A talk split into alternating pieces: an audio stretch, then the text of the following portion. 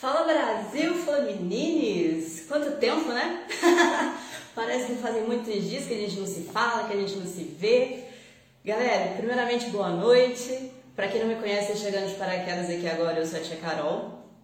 É, sou educadora física e sou eu que conduzo as aulas aqui do Fit em Casa. E é um prazer imenso receber vocês aqui. Hoje a gente vai ter um convidado muito especial, que é o Rafael Vialewski. É, o Rafael tem um currículo incrível, terapeuta, ele é professor clínico de hipnose e tem assim muitas coisas boas para trazer para a gente nessa live de hoje. Hoje o tema da nossa live é procrastinação e atividade física. É, vou chamar o Rafael aqui agora para a gente bater um papo. Ele já está aqui com a gente. Fala, Rafael, chega mais. Tu? Vamos lá. Peraí, gente. Ele, ele, Opa, tudo bem? Boa noite. Beleza, tá? Maravilha, prazer estar aqui. Muito obrigado pelo convite aí, Carol. Muito bom. Prazer em conhecê-la aí também, né? A gente não falou ainda, assim, né? Só pela é internet, muito bom. A gente falou muito por mensagem, toda a primeira vez que a gente se fala ao vivo. E, nossa, eu estou tão feliz de você ter aceitado meu convite. Eu acho seu trabalho tão incrível, cara, que, assim, eu não podia perder a oportunidade de mostrar isso para as pessoas que me seguem, sabe? Eu acho que é, além de tudo, além de eu ser encantada pelo seu trabalho, eu acho que vai agregar muito para outras pessoas. Tem gente que não conhece, que não entende, é, é, que acha que procrastinação é só o ato de, ah, tudo bem, vou fazer depois, tá tudo bem mesmo, né? Mas, assim, uhum. eu acho que o seu trabalho tem muito para agregar para essas pessoas. Então, mais uma vez, muito obrigada por você ter aceitado o meu convite de estar aqui, Rafael.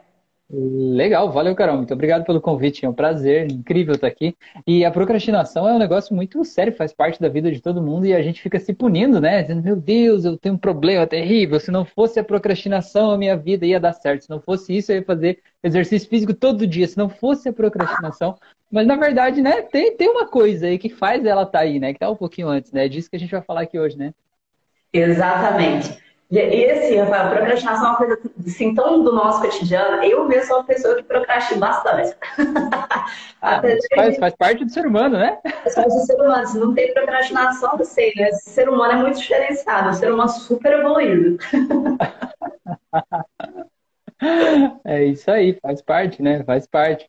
É, eu sempre digo assim que a procrastinação ela tá protegendo a gente de alguma coisa, né? Então, que nem, por exemplo, sei lá, a pessoa vai fazer um concurso público, ela vai lá, ela procrastina para estudar, ela não consegue parar de estudar. Toda vez que ela para para estudar, algo chama ela e ela não consegue estudar, né? Existem vários motivos que levam a gente a procrastinar, mas um deles é proteger a gente, porque talvez quando a gente vai conversar com aquela pessoa, a gente percebe que lá no fundo, no fundo, tudo que ela não quer para a vida dela é a vida do serviço público, né? Ela conhece alguém, ou ela já teve lá, sei lá, diz, não, não quero isso para mim. Então, o fato dela não conseguir estudar é uma proteção do próprio sistema dela, dizendo, não, não vá por esse caminho, né? E a gente acha assim, meu Deus, eu tenho um problema. Eu não tenho, na verdade, às vezes eu estou me protegendo de algo, né? Exatamente. E, e, Rafael, eu queria que você falasse para a galera aqui, o pessoal que provavelmente boa parte não deve te conhecer, fala um pouquinho de você para os meninos, saber um pouco sobre você, sobre o seu trabalho, o que você faz. Beleza, maravilha. É, eu sou professor de hipnose clínica, né? Tenho é, vários alunos aí pela internet sou terapeuta também, né? Tenho um canal no YouTube, no Spotify, aqui no Instagram.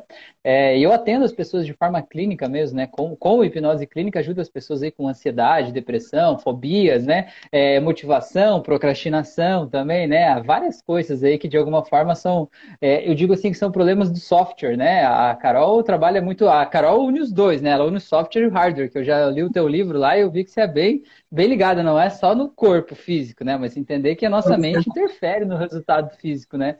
E eu trabalho com software, né? Então tá um problema no software, às vezes ele acaba dando um probleminha ali no hardware também. Mas assim, tudo que de alguma forma é um problema que começa aqui na nossa cabeça, a gente pode resolver, né? Tratar, enfim, de alguma forma, é, é, encontrar soluções, meios para isso com a hipnose, mudando o jeito que a gente aprendeu a olhar para a vida, né? Dessensibilizando algumas redes neurais, é bem legal, bem legal mesmo. Exatamente. E assim, o que eu acho muito importante a cabeça, para mim, ela manda em todo o corpo. Por mais que o corpo esteja bem, né? Estou bem fisicamente, mas se a cabeça não está legal, para mim o resto não funciona. Então é primordial a gente uhum. cuidar da nossa saúde mental para que o resto possa é, funcionar de acordo, né? Para que seja um conjunto. Uhum. Se eu estiver errado, você me corrige, por favor. Não, é isso aí, meu Deus. Exatamente, é exatamente isso. Tudo é um conjunto. Até ah, tem um pressuposto da programação neurolinguística que fala isso, né? Que a mente e o corpo formam um só sistema. E se você for ver, né, pesquisando mais a fundo aí, o, o Freud e o Carl Jung, né, que são grandes pesquisadores da mente humana, falam muito isso também, que o que a gente desequilibra no nosso consciente, o nosso inconsciente equilibra. E muitas vezes acaba trazendo coisas que a gente acaba reprimindo, né? Isso aí acaba é, saindo de alguma forma, saindo em algum lugar, demonstrando aqui no corpo, né? Então, cara, é muito legal. A metafísica da saúde, eu sei que você já está ligado nesse Paranauê aí também. A metafísica da saúde fala muito disso também, né? Que quando a gente está vivendo uma emoção muito forte, a gente não sabe lidar com aquela emoção, a gente não está sabendo processar, não está conseguindo dar conta daquilo ali, a gente acaba somatizando isso no nosso corpo muitas vezes, né? Acaba virando uma coisa realmente física ali, que a gente dói de verdade, sente no físico ali, mas que começou na nossa emoção. Então, por isso que é legal a gente olhar e não esperar virar um problema físico, mas olhar e dizer, e aí, o que está me incomodando? A gente decidir olhar para as coisas que estão incomodando a gente, que a gente tem jogado embaixo do tapete há anos ali, a gente decidir olhar esses monstrinhos aí lá debaixo do tapete e tratar eles um a um, né? Porque a gente é muito maior do que eles. E, uma coisa, eu, li lá seu, seu e-book, achei interessantíssimo. Tem, a procrastinação ela não vem tipo, de, de, da pessoa adulta, né? Ela geralmente ela começa lá na infância, dos traumas da infância. Você já pegou algum uhum. caso clínico assim, muito difícil de resolver? Ou tudo, ou geralmente quando se trata de procrastinação, é um, é um caso mais fácil de ser tratado. Não que, não que tenha caso mais difícil mais fácil, né? Mas uhum. o que, que você me fala sobre isso? Então, no caso de procrastinação, depende qual é o tipo de procrastinador, né? Segundo os maiores especialistas aí do assunto de procrastinação, existem dois tipos básicos, que seria o tenso nervoso, que é uma pessoa que ela quer ser perfeccionista, quer fazer tudo perfeito, daí ela pensa assim, bom, você não tem condições de fazer perfeito hoje, então eu vou deixar para amanhã. Não, será que eu vou estudar hoje? Será que eu vou fazer exercício físico hoje? Não, pera, eu vou comprar pela internet um pezinho do jeito X, que vai ter a medida certa. Aí quando ele chegar, aí sim eu vou poder começar a fazer o exercício físico, porque aí ele está tentando criar um mundo perfeito, né? Quando eu me matricular na academia, quando eu fizer tal coisa, ele sempre põe algo na frente, né? Ele nunca se sente preparado para aquilo. E ele está sempre meio, meio tenso sobre isso. Aí tem o tipo relaxado. Relaxado é aquele que ele procrastina no sentido de ele escolhe fazer as atividades que são mais fáceis, as que são mais prazerosas, né? Tipo, ah, ir para academia vai dar trabalho. Então, deixar quieto, vou ficar aqui assistindo Netflix com meu sorvete aqui, que é mais gostoso. Então, ele sempre vai acabar escolhendo as coisas que são mais agradáveis para ele deixando de lado as coisas que é, teriam um pouco mais, precisariam de um pouco mais de força de vontade. Mas eu vejo que tem mais um procrastinador que, né, eu vejo na, na minha prática aqui, que eu acho que é muito importante, que é o incrédulo. O incrédulo é aquele que acha, não acredita que aquilo que ele quer pode acontecer. Então, que nem no caso da Carol aqui, né? A Carol tá aí trazendo essa energia, galera, vamos se movimentar, fazer atividade física, cuidar do corpo, da saúde e tal, né? Aí você olha para aquilo e você diz assim, pô, isso deve ser muito legal, funciona para Carol, funciona para um monte de gente, mas para mim não vai dar certo, né? Aí esse diz assim, é, eu nunca vou conseguir emagrecer, nunca vou conseguir ficar saudável, nunca vou conseguir não sei o que lá. Aí, qual que é a minha motivação para fazer atividade física se eu acho que no final das contas vai ser uma perda de tempo? Né? Motivação zero. Eu vou lá e vou dizer, ah, deixa para depois, deixa para outra hora. Outra hora eu faço, porque não tem aquela vontade interna, porque a nossa vontade vem basicamente né, da nossa capacidade de acreditar que aquilo que eu quero eu posso ter. Porque quando eu acredito que aquilo que eu quero eu posso ter, eu vou lá e corro atrás. Se eu acho que aquilo não é para mim, então de que, que adianta, né? não vou, não vou nem, não vou nem me esforçar, eu fico parado aqui. Então, pegando esses casos, né? Você me perguntou qual é o tipo de caso mais difícil. É, o mais difícil, eu acho, assim, no final das contas, é o primeiro. Eu acho, sabe? Porque o segundo, que é aquele que só faz as atividades fáceis, a gente consegue, por meio de processos ali, hipnóticos, enfim, fazer ele perceber que ele precisa fazer as atividades difíceis agora, mas que aquilo vai tornar a vida dele mais fácil daqui a pouco. Então, quando ele entende isso, ele acaba escolhendo fazer o mais difícil agora por conta de uma facilidade que ele está vendo que vai acontecer já já. O que é incrédulo, você faz ele mobilizar dentro dele energias de ver que vários momentos da vida ele viveu coisas que pareciam tão impossíveis quanto isso, mas que ele conseguiu, né? Ele foi lá e que ele viveu, que ele deu certo, então ele consegue trazer essa energia. Agora, esse tipo perfeccionista é um pouco mais difícil, porque o perfeccionista ele sempre acha que ele não, não é bom o suficiente, sabe? Uhum. Que não vai dar certo. Que não, mas é, eu sei que hoje vai ser legal se eu fizer isso, mas amanhã, Rafael, nossa, se eu fizer amanhã, bicho, você não sabe como vai ser bom amanhã. Só que o amanhã nunca chega, o amanhã vira uma outra coisa depois e tal, né? Então esse é um pouco mais difícil porque ele se sabota, né? Ele sabota o processo dele, ele procrastina, achando que é por uma boa intenção. Ele está convencido, ele convence ele mesmo que ele está fazendo isso pelo bem, porque amanhã ele vai fazer melhor. Vou para academia hoje uma hora, não, não, não, amanhã eu vou duas, amanhã eu vou duas, vai ser perfeito. chega amanhã, não, depois de amanhã eu vou 10 horas, vou ficar 10 horas na academia lá, vou resolver tudo, né, do mês lá. E não é assim, né? Ele acha que, que até ele se convence das mentiras dele às vezes, né? É, ou menos isso. E assim, as pessoas, eu acho que nesse caso da procrastinação, ela precisa muito respeitar os processos. O procrastinador, ele tem mania de se boicotar, né? Tipo assim, uhum. ele começa hoje, mas amanhã, é perfeccionista amanhã eu faço, ele não faz. Então ele não respeita o processo. Então eu acho que isso também faz um super mal para a cabeça da gente, né? Uhum. Quando a uhum. gente quer muito claro. aquele resultado final, mas não tem paciência de esperar o processo para o resultado final. Né? Então, uhum. além de tudo, além da, da procrastinação, você acaba desencadeando outras coisas também, né? Claro. outros tipos de... Fica se questionando, né? Fica se questionando, fica se xingando, se jogando para baixo, né? É, por exemplo, a pessoa vai fazer dieta, né? É, aí o que, que, a pessoa faz? Ela vai lá e começa a, a, a comer menos, enfim, estabelecer uma dieta, né? Um, um, processo ali mais controlado da alimentação dela. Ela faz uma semana perfeito, faz 10 dias, 15 dias certinho, tudo perfeito. Aí chega no dia 16, ela vai lá e come um negócio errado, né? Vai lá e põe pé na jaca, come um negócio que não devia. Aí o que, que, o, que, que o abençoado fala, né? Eu, eu sempre digo isso. Vendo a pessoa olhar e dizer, pô, eu fiquei 15 dias fazendo certinho, foi só um deslize, eu posso continuar daqui para frente, né? Eu posso me perdoar e seguir em frente. O que, que a pessoa diz? Joguei tudo por água abaixo. Agora não adianta mais, eu sou um idiota mesmo, eu sou um burro, comigo nunca vai dar certo, não, porque eu sou assim. É. E aí você vai entrando num processo de autossabotagem, de auto-boicote, de autocrítica, que vai fazendo muito mal pra gente. De repente a gente pensa assim, porra, eu acho que eu devo ter algum defeito, porque eu não consigo fazer nada direito na vida, porque tudo que eu tento dá errado, porque eu não consigo chegar até lá, porque as pessoas conseguem e eu não consigo. Mas isso tudo é autocrítica, um excesso de, de, de, de xingamento até, né? Eu digo xingamento porque, assim, é, eu durante um tempo da minha vida, foi um momento que me preparou para ser terapeuta, assim, eu me xingava todo dia, eu me olhava no espelho e dizia assim, Rafael, você é um idiota, Rafael, como é que você pode ser tão idiota, sabe?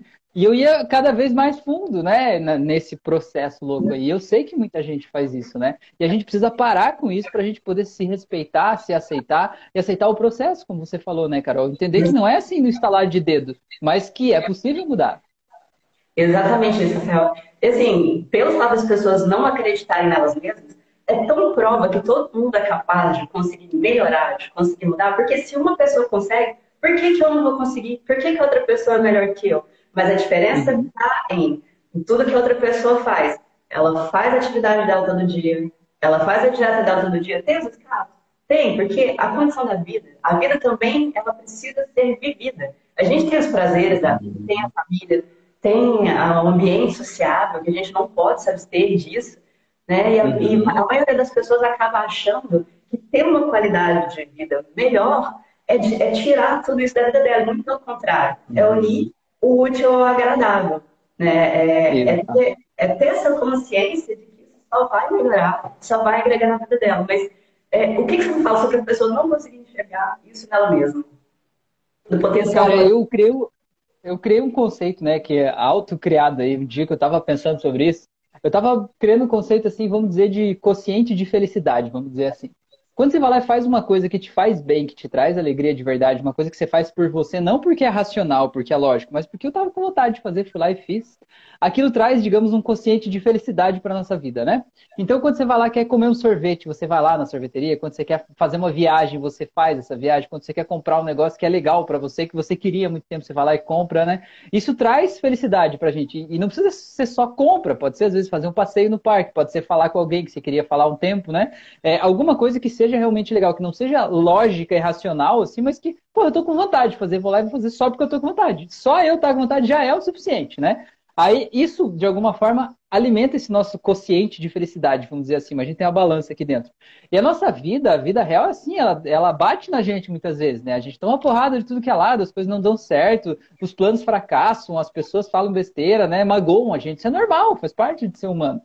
E o que, que faz a gente, digamos, lidar com tudo isso de forma mais leve? É esse nosso consciente de felicidade, que quanto mais a gente tem, mais essa balança fica equilibrada. E é isso que você estava falando. Às vezes a gente olha e a gente diz assim: ah, eu tenho um problema, que tem um problema com o meu corpo, por exemplo, não me aceita e fica se xingando, xingando e tal. E aí não se permite fazer nada que de alguma forma traga alegria para a vida dessa pessoa, né? Passear fazer algo assim. E aí restringe tudo, diz assim, você não pode comer nada porque você é uma pessoa terrível, não sei o que lá e tal. Aí você fica se xingando e onde é que vai esse consciente de felicidade? Ele desaparece, não sobra nada, sobra só o lado ruim da vida, digamos assim. E como é que você vive a tua vida? Qual o sentimento que você tem? Um sentimento mal, porque afinal de contas só sobrou o lado ruim, né? E acaba descontrolando o resto todo. Exatamente isso. E assim, é, como eu falei, é, falei anteriormente, isso vai uh, desencadeando outros problemas. Depressão, ansiedade, né? A depressão por só enxergar o lado negativo, a ansiedade por querer demais chegar em ponto e não conseguir uhum. respeitar aquele processo, né? pular etapa e querer já direto a recompensa uhum. do objetivo. Exato. E procrastinação acabam surgindo várias outras coisas. Ah, com toda certeza. Eu estava lembrando agora, você falou, né, de pular a etapa ou de querer um resultado imediato. Deve acontecer muito com você também, Carol. Teve um rapaz que eu atendi uma vez que ele tinha depressão. E ele já estava assim há uns 12 ou 15 anos com depressão, tomando remédio, acompanhamento psiquiátrico, psicólogo toda semana, né, fazendo aquela terapia lá, e ele tava, tava mal, assim, né? Aí ele me procurou, né? A gente fez uma sessão de hipnose, né? A gente fez uma sessão só, a gente fez uma sessão e aí ele saiu da sessão meio assim, tipo, não sei, não sei se funcionou comigo, né? Beleza. Aí no outro dia eu perguntei, mandei mensagem para ele, falei, e aí, como é que você tá e tal? Ele, é, Rafael, tô um pouco melhor, mas não tô, né, 100%. Eu falei, ah, é, não. E você tá quantos por cento melhor? Ele falou assim, ah, cara, eu acho que uns 80%. Eu falei, caramba, bicho, você tá 15 anos entrando no buraco e agora em um, duas horas, né, que eu tenho da minha sessão, você saiu 80% aí, tá achando pouco né? As pessoas acham que é mágica, acham que de repente vai ser do nada, assim, né? A pessoa vai lá é, contratar o, o, processo teu lá, né, para você ajudar a pessoa no processo de emagrecimento, de condicionamento físico, você vai dizer assim, ó, cada vez que eu estalar o dedo, você perde um quilo, ali. Vamos lá, mais um, agora vai mais um. Né? Não é assim, né, meu? Ó, eu já jogo a minha estratégia. Se você não contratar, você ganha 3 quilos a mais. Então entra que você já vai ficar com esses quilos, você tem que vai perder um pouquinho durante esse processo. Que beleza, onde é que se inscreve? então, oh, Rafael, olha só, me fala um pouquinho como é que funciona as sessões de hipnose, como... É, porque, olha, eu não faço a menor ideia, morro de curiosidade, eu tenho certeza que essa galera que está assistindo aqui com a gente, que se não fez uma consulta com você ainda, tem curiosidade de saber como é que é. Você faz online também? Faço, faço online. Na verdade, hoje, a cada 10 sessões, eu acho que 8 são online, porque a maior parte das pessoas que chegam até mim chegam pelo canal do YouTube ou pelo Spotify, alguém que fez uma auto-hipnose minha, né, que tem várias auto-hipnoses lá, e aí a pessoa fez uma auto-hipnose, eu assisti uma live em mim e disse, cara, eu quero mais disso, né? Eu quero mais disso. Aí aí né, me contrato para fazer um processo. Mas assim, a minha sessão ela funciona hoje, né? Eu fui modulando ao longo do tempo para ver o que funciona melhor para mim. Então hoje a minha sessão é de duas horas, a gente fica uma hora conversando e a gente fala de tudo, né? Tudo, tudo que é tipo de tabu que você imaginar, né? Fala de infância, pai, mãe, relação sexual, de tudo, tudo que, né? Tudo que constrói esse ser humano, esse indivíduo chamado você, né?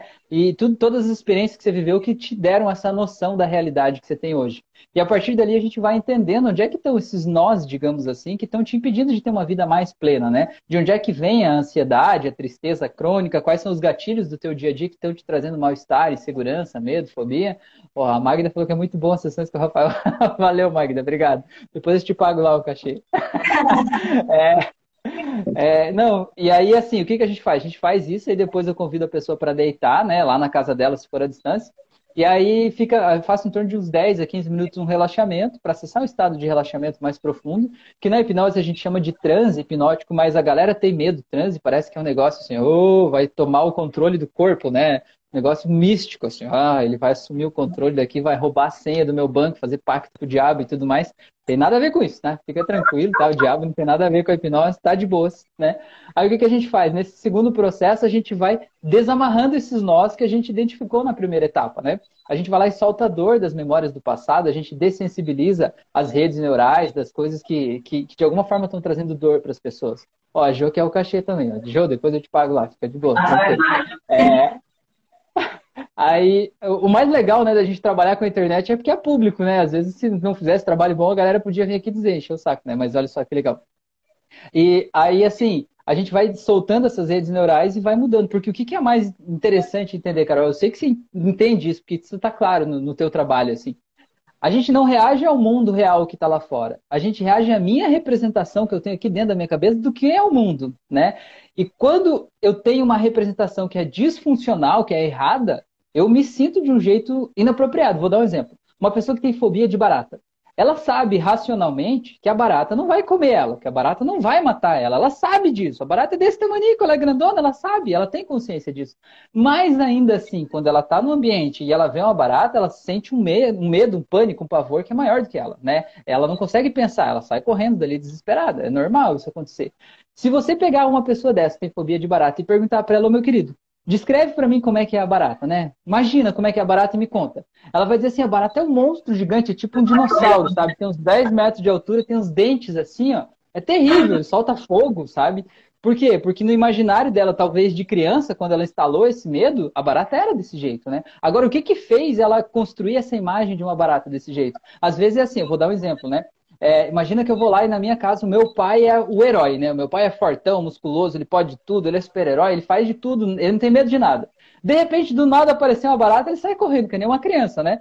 Qual é a imagem que a criança fica? Diz, meu Deus, aquela barata deve ser um troço terrível. Mas meu pai, que não tem medo de nada, tem medo da barata, é melhor eu ficar longe, né? E isso fica uma informação não verbal guardada dentro da gente, né? E a gente interpreta o mundo a partir disso. O que, que a hipnose faz? A gente pega essas representações e vai editando essas representações. A gente vai nessas memórias por regressão e vai editando essas memórias, vai soltando a dor do que passou. Porque não é o que aconteceu com a gente que dói. O problema é a dor que ficou lá nesse fato. Então, quando a gente volta lá e solta a dor, você consegue lembrar do fato, mas já não dói mais, né? Aquela dor não vem mais para o nosso presente, assim. Então, é bem legal, bem transformador, assim, é bem rápido, né? A gente fala de terapia, está acostumado geralmente a fazer, sei lá, 10 sessões toda semana, mas com a hipnose é muito rápido, é duas, quatro, cinco sessões, assim, e já era, né? Não tem mais o que fazer. É muito rápido mesmo. Que curioso isso, eu não sabia, porque olha só, eu fico aqui imaginando, você faz uma regressão na pessoa para relaxar essa memória. Eu fico imaginando, meu Deus, como que eu vou, eu vou chegar no terapeuta, vou falar com ele uma coisa que eu nem sei. Como é que ele vai achar essa caixinha uhum. guardada uhum. de, de, então, de sete Então, hoje eu não faço mais essa regressão aberta, né? Antes eu fazia, né? Mas a gente pode fazer regressão por emoção, que a gente chama de regressão aberta. Então, por exemplo, Carol, você diz assim: o meu problema é procrastinação, eu quero acabar com a procrastinação. Aí beleza, a gente vai conversar um pouco, a gente pode fazer então uma indução hipnótica, te levar para esse estado de transe hipnótico. Aí eu vou dizer, Carol, lembra de uma situação em que você procrastinou muito, muito mesmo. Você sentiu que estava procrastinando mesmo. Aí você vai lembrar daquela situação, você vai começar a sentir como você se sente quando está procrastinando. Aquela sensação ruim aqui na garganta, do peito, aquele mal-estar, aquela coisa que você está sentindo que você está se sabotando ali, né? Aí o que, que a gente faz? Essa emoção, ela pode ser o fio condutor. A gente diz, ó, agora o teu subconsciente vai te levar, vai te mostrar qual foi a primeira vez em que você sentiu esse sentimento e que acabou virando um trauma aí dentro de você. E ele vai te levar para a origem disso, né? Para a origem dessa procrastinação a partir da emoção. Então, às vezes, o paciente vai para uma memória que ele conhece, que ele sabe que existiu, e às vezes ele vai para uma memória que ele nem lembra que existiu. Ou às vezes ele lembra, mas ele nunca imagina que aquilo foi tão forte, ou que aquilo magoou tanto ele, assim, né? Porque a gente vai editando as memórias, mas a dor continua lá. Então a gente precisa acessar a dor e soltar a dor daquele momento. E a hipnose faz isso, tem o poder de fazer isso. É bem legal. Gente, que curioso. Eu juro que eu nunca imaginei que, era, que tinha esse poder todo. Bem interessante. Ah. Eu já quero fazer uma sessão de hipnose. já quero vencer é a procrastinação na vida. É isso aí. Então, aí que nem nesse caso da procrastinação, aí depende, né, de qual é o tipo de procrastinador, quais são as coisas que estão te fazendo procrastinar, que nem o exemplo que eu dei, né? É, a pessoa, vou, vou, dar um, exemplo, um outro exemplo, né? Tem uma outra, uma outra ferramenta que a gente usa na hipnose sem precisar de regressão, tem gente tem medo de regressão, né? Não, não vou, vai que eu vou e não volto. E quando me diz isso, eu pergunto, mas você, você vai voltar de onde? Se você não foi a lugar nenhum? Você está na tua casa com fone de ouvido, você está imaginando, entendeu? Vai voltar de onde, meu Deus? É, não tem, não tem esse risco, né?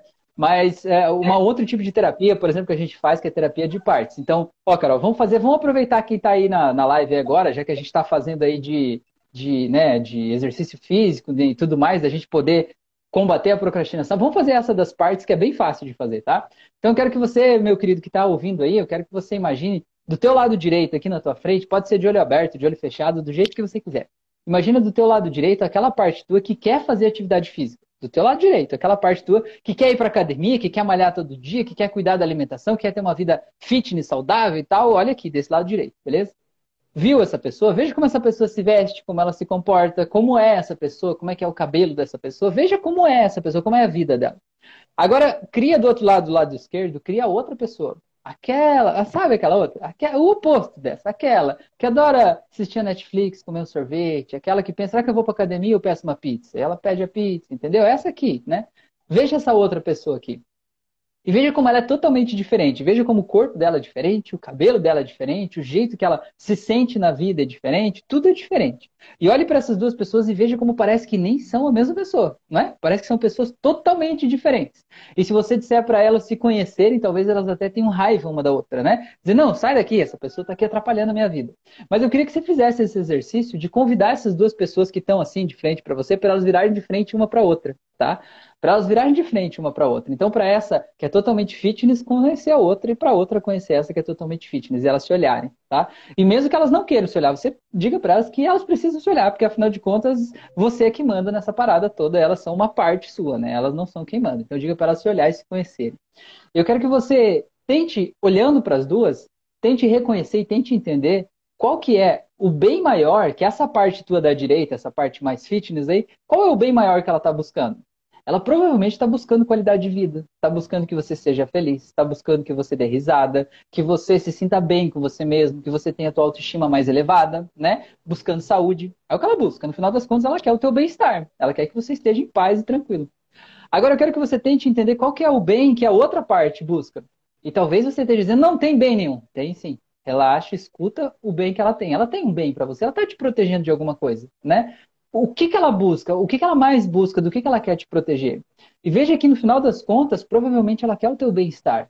Ela quer que você esteja bem, que você esteja feliz. Ela quer que você não perca a oportunidade de apreciar a vida, talvez com amigos, talvez podendo comer algo que você gosta de comer. Ela não quer que você perca o teu tempo, talvez entrando numa atividade que você acha que no fim das contas não vai dar em nada. Ela está querendo te proteger e trazer bem-estar para a tua vida agora, né? Então eu quero que você olhe para essas duas e veja que as duas querem a mesma coisa, certo? Então diga para essas duas aí que no final das contas é como se elas estivessem dentro de um barquinho e cada uma delas está remando para um lado diferente.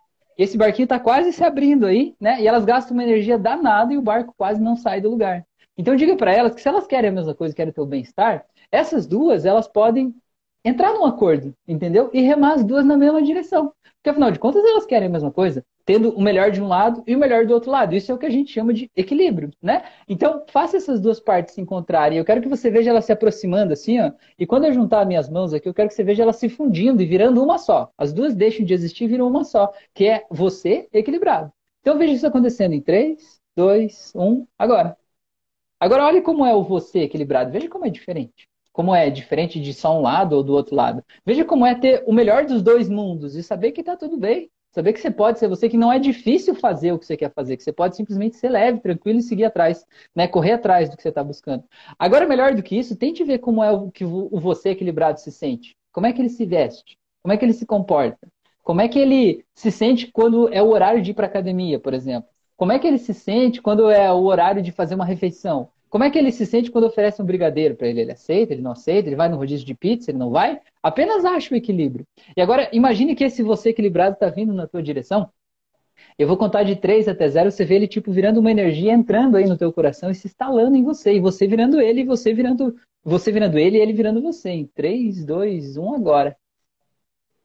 Tente imaginar como se fosse um é, um upgrade de software acontecendo aí dentro de você, você podendo entender que você não está mais lutando contra a procrastinação, lutando contra isso, lutando contra aquilo, porque a procrastinação era um lado teu querendo uma coisa e o outro lado teu puxando a corda, e agora você está simplesmente equilibrado, entendeu? E sente como isso é diferente. E diz aí, Carol, como é que foi? Cara, eu viajo assim, ó, você falando, eu fico pensando, fico pensando no meu eu lado desgrenhado, que não quer ir pra academia, que é só ficar sentado no sofá. Comendo pipoca e besteira. E o outro lado que tá, uhul, bora treinar, tá na hora. Aham, que legal. E esses lados se fundem. Gente, é exatamente isso. A vida em equilíbrio é a vida mais maravilhosa que existe na face da Terra. É difícil a gente entender, né? Porque ah, muitas vezes a nossa criação, eu vou falar pela criação, a nossa criação é você precisa trabalhar, você precisa estudar, você precisa fazer isso, você precisa fazer aquilo, você não tem tempo para fazer atividade física. Atividade física uhum. é o depois. Sendo que o primordial é você ter uma base né, de saúde, um mínimo de qualidade, né, de ser saudável, uhum. para você conseguir desempenhar todas as outras funções. Então, quando você junta o equilíbrio, eu preciso trabalhar, eu preciso estudar, eu preciso fazer minhas coisas, mas eu também preciso cuidar de mim, eu preciso desse equilíbrio. Mas eu tenho que pensar uhum. Que para eu conseguir esse bem-estar, né, esse equilíbrio, eu preciso andar um pouco mais. Esse, esse bem-estar eu tenho agora, esse outro eu preciso andar um pouco mais. E a gente conseguir uhum. encaixar as duas engrenagens é um processo que, de, que demanda um pouco de tempo, principalmente para nossa uhum. cabeça entender que eu posso os dois. Eu não tenho que ser só uhum. um ou ser só o outro. Eu posso ser os dois, uhum. eu posso ser quem eu quiser. Né? Então, Exato. isso que você falou é sensacional, cara. Eu super viajo uhum. assim na hora que você você fala. É, eu vi, você até fechou o olhinho assim, meio assim, imaginando. Eu falei, ah, Carol, a Carol vai bem, hein? A Carol vai bem, hein? Coisa linda, coisa linda. Deixa eu ver. Não, mas, mas, esse, mas esse equilíbrio é a coisa mais importante que tem. Porque assim, quando a gente está desequilibrado, como se tivesse esses dois polos brigando dentro da gente, quando você vai lá e come um negócio, come um chocolatinho ali, por exemplo, você fica se punindo, você fica se culpando, dizendo porque você é fraco, porque você devia ter feito isso, não sei o que lá. E quando você vai para academia, você vai se arrastando porque o outro está puxando a tua energia de lá, né? Então, cara, quando você está equilibrado, você só vai. Você nem pensa se é certo, se é isso, se é aquilo, você só vai, né? E aproveitando você falou da criação, da infância aí, queria trazer o equilíbrio um pouco mais a fundo também, não só para atividade física, mas para a vida como um todo. Porque assim, ó, muitas vezes a gente tem referenciais que a gente não gostaria de ter. Por exemplo, ah, eu tive um pai que era muito agressivo, alcoólatra, batia nas pessoas, traía minha mãe, não sei o que lá, tarará. Aí eu olho e digo assim, tudo que eu não quero ser na vida é ser como meu pai. Cara, essa é a pior coisa que alguém pode dizer para si mesmo, sabe por quê? Porque quando você, você, você é homem ou você é mulher, você vai viver a tua vida adulta, aí você vai lá e tem uma atitude e você pensa assim, nossa, tô agindo como meu pai agora, nossa, que terrível, não posso ser assim. E aí você não consegue ser você, porque cada coisa que você vai decidir uma pequena coisa, você tem que pensar, será que isso é ser igual ao meu pai? Será que não é? Será que ele ia gostar? Será que ele não ia? Será que eu tô parecido? Foda-se, desculpa o palavrão, mas é que saiu. É, você teve que ser autêntico, entendeu? O teu pai foi o melhor que ele pôde, né? Eu sempre digo assim para as pessoas que continuam julgando os pais, tipo, ah, meu pai tinha que ser diferente, minha mãe tinha que ser diferente e tal. Eu digo assim, você tem filho, ou se você tivesse um filho hoje, você está totalmente preparado para ter um filho? Cara, ninguém tá, ninguém tá. Eu tenho duas filhas, eu sei como é. A gente nunca tá preparado, né? Você tá ali cheio dos seus demônios internos, dos seus problemas, você tá fazendo de conta que tá tudo bem, né? Mas lidando com tudo aquilo ali para cuidar de outra pessoa. O grande problema é que a gente às vezes cresce e continua com o olhar de criança, esperando que o meu pai seja o super-homem, que a minha mãe seja a Mulher Maravilha, que a família seja a família do comercial de margarina. E isso não existe na vida real. A tua família é a família que você teve, né? Não é culpa deles o que aconteceu com você né? O que te trouxe até aqui até pode ser, mas o que você vai fazer a partir de agora é responsabilidade tua, né? Então precisa perdoar isso, curar isso para seguir em frente leve. Exatamente, a gente costuma jogar a culpa sempre no outro. Eu falo muito isso das minhas uhum. lives, né? Que a gente uhum. joga a nossa responsabilidade para o outro. Eu jogo minha responsabilidade porque o meu trabalho não me deixa, porque o meu marido não me deixa, porque eu não tenho, porque os meus filhos não deixam. Então, nunca é você, nunca é você que toma a atitude. Uhum. Você espera tomar a sua uhum. atitude baseado nas atitudes de outras pessoas.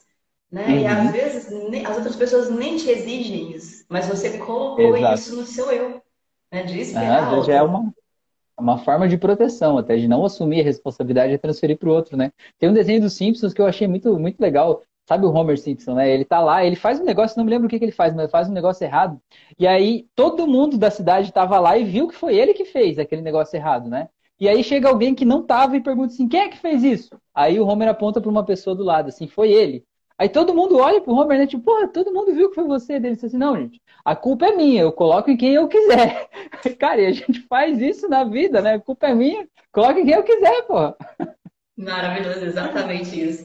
E, e, como a gente transfere, né, a culpa? A gente tem uma ideia de fazer as coisas e sempre transferir tudo pro uhum. outro. Transferir. Eu Exato. tenho essa Hoje eu não treinei porque eu não tive tempo, mas o tempo a gente arruma, o tempo a gente faz. a gente sempre exato. faz. A gente é, às vezes a gente usa o outro, né?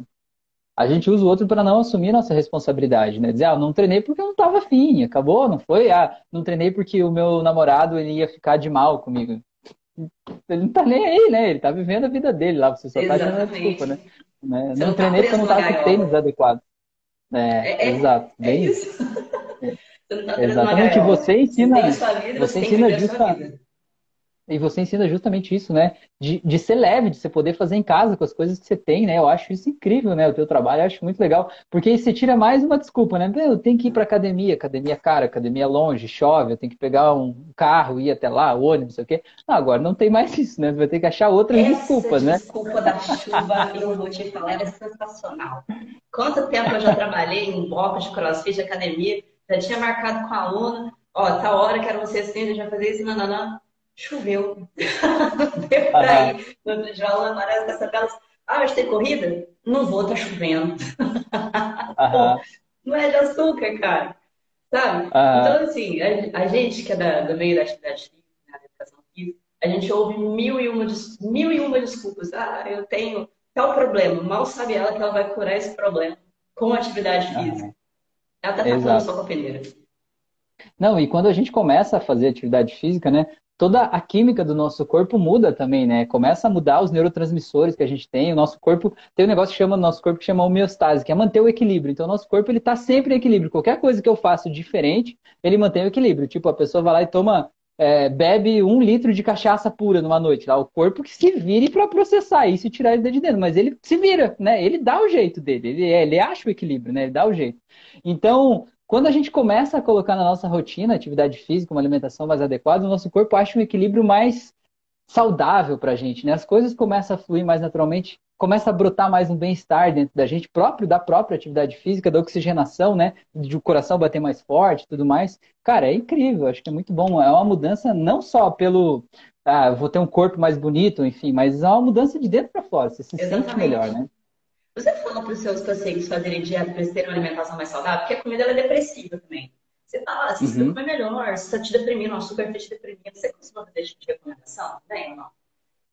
É, eu, eu até falo, mas eu falo assim, mas eu não falo de forma assim, tipo, porque eu não sou especialista nesse assunto, né? Eu digo assim, olha, é interessante você cuidar da tua alimentação, porque o que você come tem, né, uma interferência direta no teu estado interno, no que você está sentindo e tudo isso, né? É, e aí, dependendo do caso, conforme o caso, eu sempre recomendo buscar o aconselhamento próprio para isso, né? Mas eu não, não falo assim, né? Porque às vezes eu acho que eu saio um pouco da minha alçada, né? Senão eu vou estar tá me, me enfiando no lugar, né? Me enfiando no lugar que não é meu. é, é. é. É. Vou mandar eles falar com você, tá? Vou dizer que, ó, galera, troca uma ideia com a Carol aí. Muito bom. E... Não, mas é, faz todo sentido isso. Faz, total, porque eu vejo quando as pessoas têm uma alimentação, vejo não, isso é cientificamente comprovado, né? mas a gente tem, assim, uma, uma margem, é, a pessoa que come, tem uma alimentação muito ruim, ela tem uma tendência por recompensa rápida, e aquilo deixa ela muito, extremamente depressiva.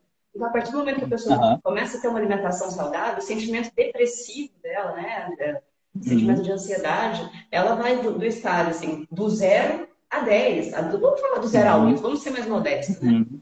Mas uhum. a, a, os pensamentos dela, assim, o jeito que ela pensa, o jeito que ela vive, é, ela é, muda uhum. completamente através da alimentação. Eu também não sou especialista da nutrição, né? Mas eu abordo muito dessa, dessa questão que o equilíbrio alimentar com uhum. atividade física e psicológica, isso é um, uhum. é um ciclo, a gente é feito de emoções, né? O ser humano é feito de emoção, uhum. então ele precisa ter Exato. essa base de equilíbrio para ele conseguir conviver em sociedade, conviver e conseguir conviver bem com ele uhum. mesmo. É, então, eu Exato. acho muito importante que não só a minha área da educação física, da nutrição, mas como um todo, a medicina deveria, uhum. eu acho que a medicina, deveria muito abordar esses assuntos, uhum. porque geralmente você vai no médico especialista em X área, ele não faz o tratamento, eu falo os tratamentos complementares, né? Eles fazem os tratamentos uhum. medicamentosos, mas os complementares acabam muitas vezes não, não acontecendo, já abordando uma, uma uhum. outra parte aí. E esse uhum. complementar é o fundamental para que o tratamento flua melhor, né? Para que aconteça uhum. melhor. Eu não sei. Claro. É, Assim, é, e até é... o próprio paciente do médico ia ter um resultado melhor, né? Ele fazendo tratamentos complementares ia ficar com a sensação de que o médico é ainda mais eficiente, porque ajudou ele a melhorar ainda mais rápido, né? Justamente, justamente lá no, no meu e-book eu comento muito, eu uhum. comento sobre esse tema. Você chega lá no, você chega lá no médico, ele te passa a medicação, mas ele esquece. O paciente ele precisa uhum. de fazer essa, essa, outra parte do complemento para ele ter uma uhum. melhora significativa nos resultados, uhum. resultados dele. Exato. Né? Então, é, eu acontece... Acho, eu falo assim, né? É, sendo um pouquinho crítica agora. Uhum. É, aqui no Brasil, a medicina ela é, é muito Deus para a gente. A gente coloca o uhum. médico produção lá, lá no topo. E eu acho, hoje, hoje a medicina está muito mudada, né? A galera tá. É, eu vejo uma galera mais ativa e tudo mais. Uhum. Pede para a pessoa, ó, vamos complementar o tratamento, vamos fazer atividade física, vamos comer melhor, não, não, não. Né? Mas muitos médicos chegam para o paciente e falam assim, ó, você não pode fazer uma atividade física, fica na sua casa. Nossa, Greg, você uhum. ficar na sua casa, comendo besteira, uhum. sem fazer uma atividade física, vai atrapalhar aquele psicológico dele, vai fazer com que ele fique claro. cada vez mais procrastinador. Não só isso, mas em todos os aspectos da vida dele. Uhum, exato. Não, isso que você falou é toda verdade. E, mas isso está mudando, né? Eu vejo. É, ontem mesmo eu estava num curso de hipnose presencial aqui na minha cidade e tinha uma médica falando justamente sobre isso, uma médica do programa de saúde da família aqui do município, falando justamente sobre os benefícios da hipnose em si, que ela percebe todas as questões físicas né, que acontecem no corpo a partir das transformações da hipnose e ela recomenda que as pessoas procurem, né? Então, cara, tá mudando, né? Mas a gente precisa que as pessoas vão é, conhecendo cada vez mais entendendo cada vez mais a importância dessas práticas integrativas e complementares, porque, cara, isso é muito importante. Mas o que você falou do açúcar ali, Carol, é, o comportamento que acontece no nosso cérebro quando a gente come açúcar é exatamente o mesmo que acontece com qualquer outro vício. Quando a gente tem vício em, em álcool, vício em drogas, por exemplo, pesadas lá, é a mesma coisa. A gente tem uma parte do nosso cérebro que é responsável pela recompensa. E o que, que acontece? Quando a gente pratica um hábito né, de forma regular, o nosso cérebro chega perto do horário daquele hábito, ele tá ativa essa parte responsável pela recompensa, ou seja, eu passo a esperar que aquela recompensa aconteça. E quando aquela recompensa não acontece, quando eu acabo adiando, tipo, eu não bebo naquele dia, ou eu não consumo droga, ou eu não uso açúcar naquela medida ali, a gente se sente meio traído, parece, sabe? E quando a gente se sente traído, esse processo de homeostase do corpo, porque o corpo estava se preparando para aquele químico, né? Ele está no equilíbrio. Aquele químico não entrou. Aí ativa um botãozinho de pânico dentro da gente, diz, opa, Está acontecendo, tem algo errado aqui, tem uma coisa errada acontecendo aqui. Né? O que, que aconteceu de errado? Não entrou açúcar. Ah, então nós vamos ter que fazer essa criatura querer açúcar. Daí parece que vai lá e põe o dedo no teu cérebro, né? E diz assim, açúcar, açúcar, açúcar, açúcar, açúcar, açúcar, açúcar. Aí você parece que está devendo algo quando você vê, você estava comendo o açúcar de colher do pote ali, né? Só que o que, que é o ruim do açúcar, né? Eu sempre eu, eu gosto de fazer essa referência, que nem você fala que é muito rápido. Eu não sei para quem já fez fogueira, quando você vai fazer uma fogueira, se você pega e acende um papel, tipo um papel de, de caderno, assim, ele queima bem rápido, né? Faz um fogo bem alto e apaga, né? Agora, se você acende uma lenha mais grossa, aquela lenha demora um pouco mais para começar a pegar fogo, mas ela fica queimando por muito mais tempo, né? E o açúcar é o papel queimando, né, Carol? Joga lá e faz passa rápido e dá o pico rápido e te deixa lá embaixo de novo no frio, né? Aí você tem que acender um outro papel. Aí você fica refém daquele papel. infinito.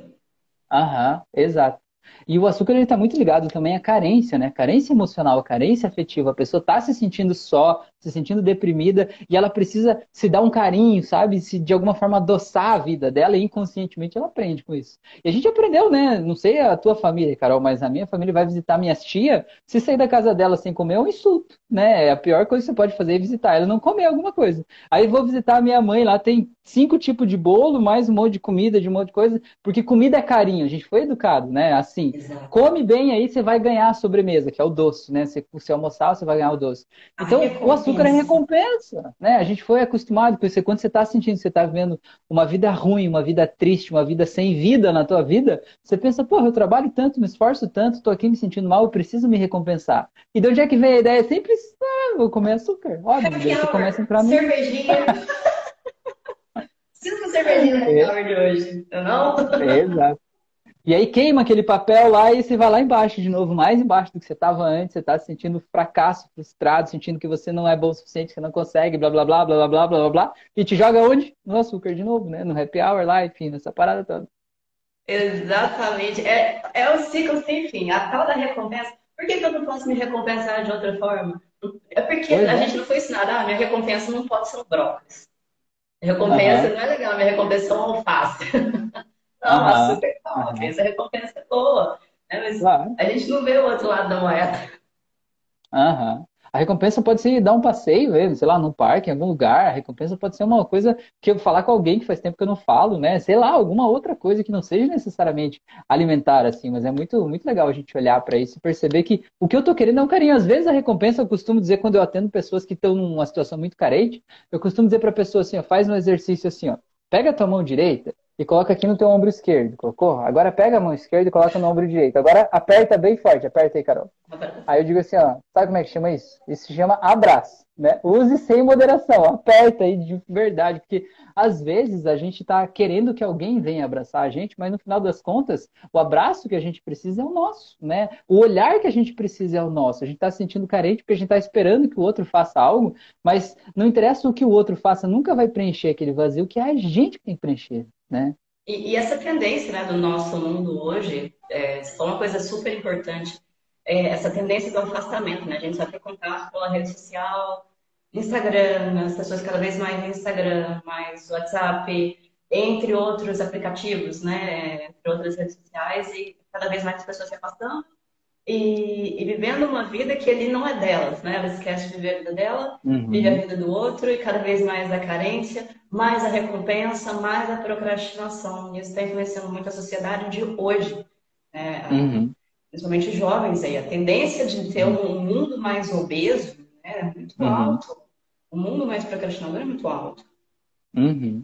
É, e o caminho para você sair de qualquer vício, né? O básico, o básico, pra você sair de qualquer vício, seja em álcool, drogas ou açúcar ou qualquer outra coisa, o caminho é você fortalecer as suas redes sociais, né? Várias pesquisas da área da psicologia comprovam isso, né? Você entrar em contato com outras pessoas porque a gente se sente recompensado na troca com as pessoas, né? Muita gente usa o vício, né, como uma válvula de escape justamente para a solidão, porque a pessoa vai se isolando do mundo, vai ficando cada vez mais sozinha, de repente só tem ela e aquele quarto dela ali, né? E aquilo ali gera um vazio tão grande que a pessoa precisa tentar compensar isso de alguma forma. Então o caminho é justamente você é, buscar interações sociais. Claro que agora com pandemia a gente precisa tomar os cuidados necessários, mas enfim, buscar o contato com outro ser humano, olhar nos olhos, conversar, dar risada, sabe aquela época assim que a gente saía e bebia até doer a barriga, né? Ou fazia qualquer coisa que ria até doer as bochechas e continuava rindo, sabe? Esse tipo de coisa traz vida para nossa vida e a gente precisa fazer isso, porque isso tudo tira da gente a necessidade de se compensar, porque quem está se compensando é porque está vivendo uma vida que não queria estar tá vivendo ou algo assim. Vale olhar para isso também, né? Por que, que eu não queria estar tá vivendo essa vida? Qual é a vida que eu queria estar tá vivendo? E o que, que me impede de estar tá vivendo essa vida hoje? Às vezes não tem nada me impedindo, né? É só a minha cabeça. E às vezes eu posso entender o porquê que eu estou achando que não posso fazer isso até eu conseguir me sentir livre para fazer, né? E faz a hipnose, faz a hipnose que você vai entender. É isso aí, vamos quebrar tudo aí, de dentro para fora. Vamos quebrar esse tabu, né? Porque eu tinha um tabu uhum. super grande com hipnose. Eu sabe uhum. mesmo, sabe? Eu vou sair do meu eu corpo, não vou voltar, vou lá uhum. para uma vida passada, uhum. nananã. Eu, uhum. assim, eu fui. O que eu aprendi sobre hipnose era esse tipo de coisa, mas depois de ler a respeito do assunto, né, pesquisar, a gente vê que não tem nada disso. Uhum. Não, mas eu também pensava isso, né? Normal, não culpo quem pensa assim, não, normal. Tô aqui fazendo o meu trabalho justamente para desmistificar isso, assim, né? Porque para mim, no momento bem difícil que eu vivi na minha vida, a hipnose foi o que me ajudou realmente a entender que eu podia me sentir bem, mesmo com o mundo parecendo que estava desabando à minha volta, sabe? Tava tudo errado na minha volta, assim, tava tudo ruim, e eu ficava sentindo assim, eu não posso me sentir bem com tudo isso aqui errado. Aí de repente veio a hipnose e disse, cara, eu posso me sentir bem sim, sabe, mesmo com tudo errado aqui em volta, né? Porque o que eu estou sentindo não precisa ter a ver com isso aqui. E o que eu descobri é que eu conseguindo me sentir bem, eu conseguia resolver as coisas, que se eu tivesse me sentindo mal, eu não conseguia, né? Aí eu falei, cara, meu, eu comecei a ver as portas, e comecei a abrir essas portas, e comecei a me sentir merecedor de coisas boas, sabe? E aí as coisas começaram a acontecer, aí eu falei, cara, meu, eu preciso compartilhar isso com as pessoas, né? Se é fácil desse jeito, eu preciso compartilhar com as pessoas, né? E aí eu comecei a entrar nesse mundo, eu comecei a dar aula de hipnose também, né? De alguma forma formar outros terapeutas aí para transformar vidas, e cara, eu já trabalhei em muitas coisas na minha vida, mas hoje eu sinto que eu estou onde eu devia estar, tá, sabe? Eu sei que você sente isso também, que dá para ver no teu olhar. Assim, a gente sabe. Devia, é, você está onde você devia estar, tá, assim, né? É, e tem uma, uma pergunta que eu vi uma vez, eu não me lembro quem foi que falou, mas falou assim que, imagina se você desse, sei lá, 100 milhões de dólares para Madre Teresa de Calcutá, você acha que ela ia fazer o quê? Você acha que ela ia morar no Caribe, ficar de biquíni na rede o dia inteiro lá e usar o dinheiro dela lá, ou ela ia fazer mais do que ela já faz? Com certeza ela ia fazer mais. Então eu vejo que eu, por exemplo, se tivesse isso, eu ia fazer mais disso. E você também, se tivesse 100 milhões de dólares, você ia fazer mais do que você já faz com toda certeza, né? Porque a gente se acha no que a gente precisa fazer, né? É muito bom. Exatamente. A gente, a gente se encontra, na verdade, né, Rafael? A gente. Uhum. Quem, aquele ditado, quem procura acha. a gente uhum. E eu vem cá, fala para esse povo, onde é que eles vão encontrar você, seu material, seu e-book, que eu achei sensacional. Ah, legal. Então, eu tô no Instagram aqui, no Spotify, no YouTube e nesses canais aí o meu nome. Meu nome é super fácil de escrever, é tranquilíssimo. Minha filha de seis anos escreve, tranquilo. É Rafael ponto Via Leves, que é mais fácil você é, pegar aí na descrição desse vídeo, provavelmente vai estar em algum lugar aí pega aí na descrição, clica no meu nome aí, me segue lá na biografia do Instagram, tem os outros links aí também, né?